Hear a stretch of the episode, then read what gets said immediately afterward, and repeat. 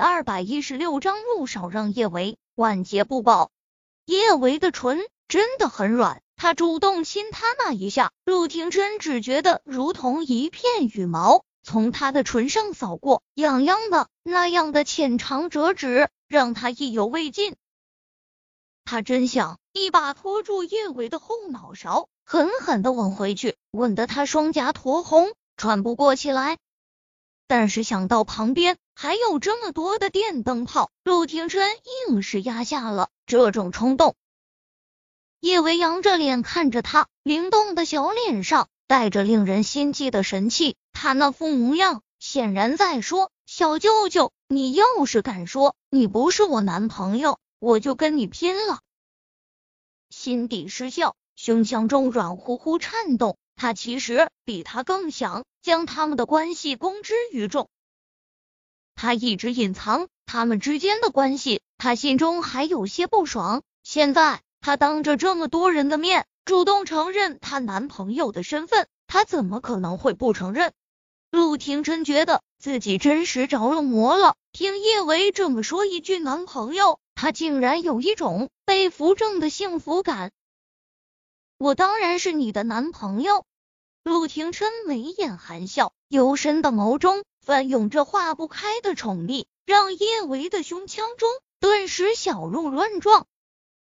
叶维小脸发红，他连忙低下头，缓和一下自己那不正常的心跳。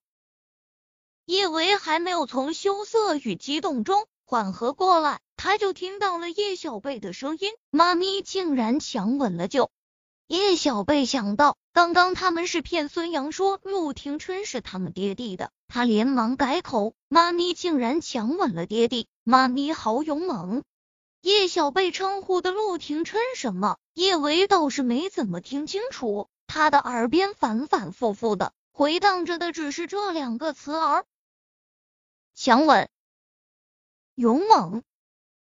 他这是被叶小贝这个小屁孩笑话了吗？怎么有一种晚节不保的感觉？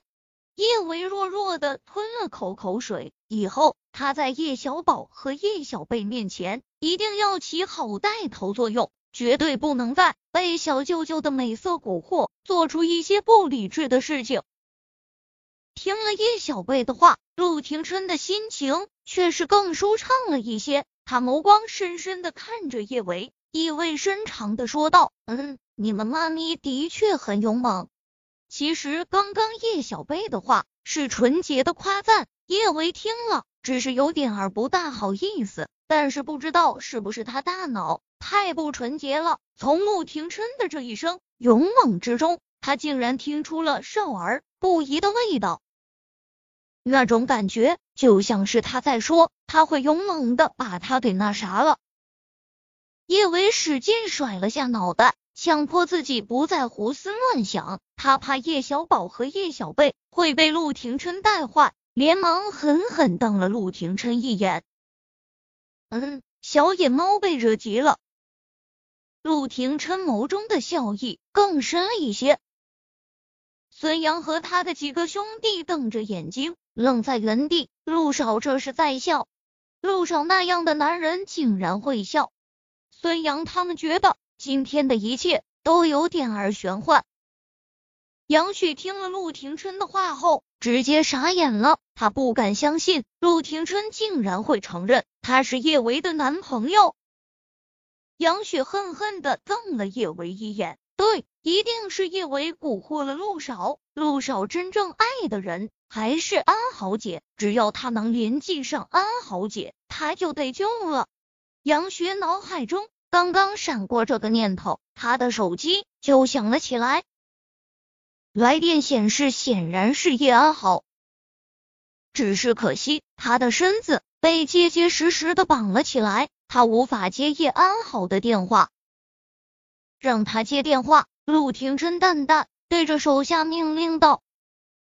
得了他的吩咐，一个黑衣保镖连忙拿着杨雪的手机放到了他耳边。顺便打开了扩音，电话一接通，叶安好带着明显的兴奋与焦急的声音就在空气中响起：“小雪，叶维过去没有？别等了，先弄死叶小宝和叶小贝，一会儿等叶维过去了，直接弄死他就好。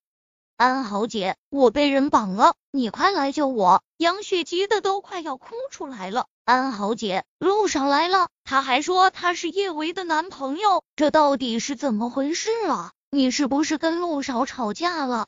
安好姐，你快点告诉陆少，我做这一切都是你的意思，你让陆少放了我。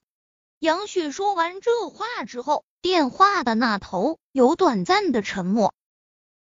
许久许久之后，杨雪才又听到了叶安好的声音：“杨雪，庭春现在在你那里。”杨雪本来想说陆庭琛就在他面前，但是一个保镖将一把寒光闪闪的瑞士军刀抵在了他喉间，他只能改变了说法。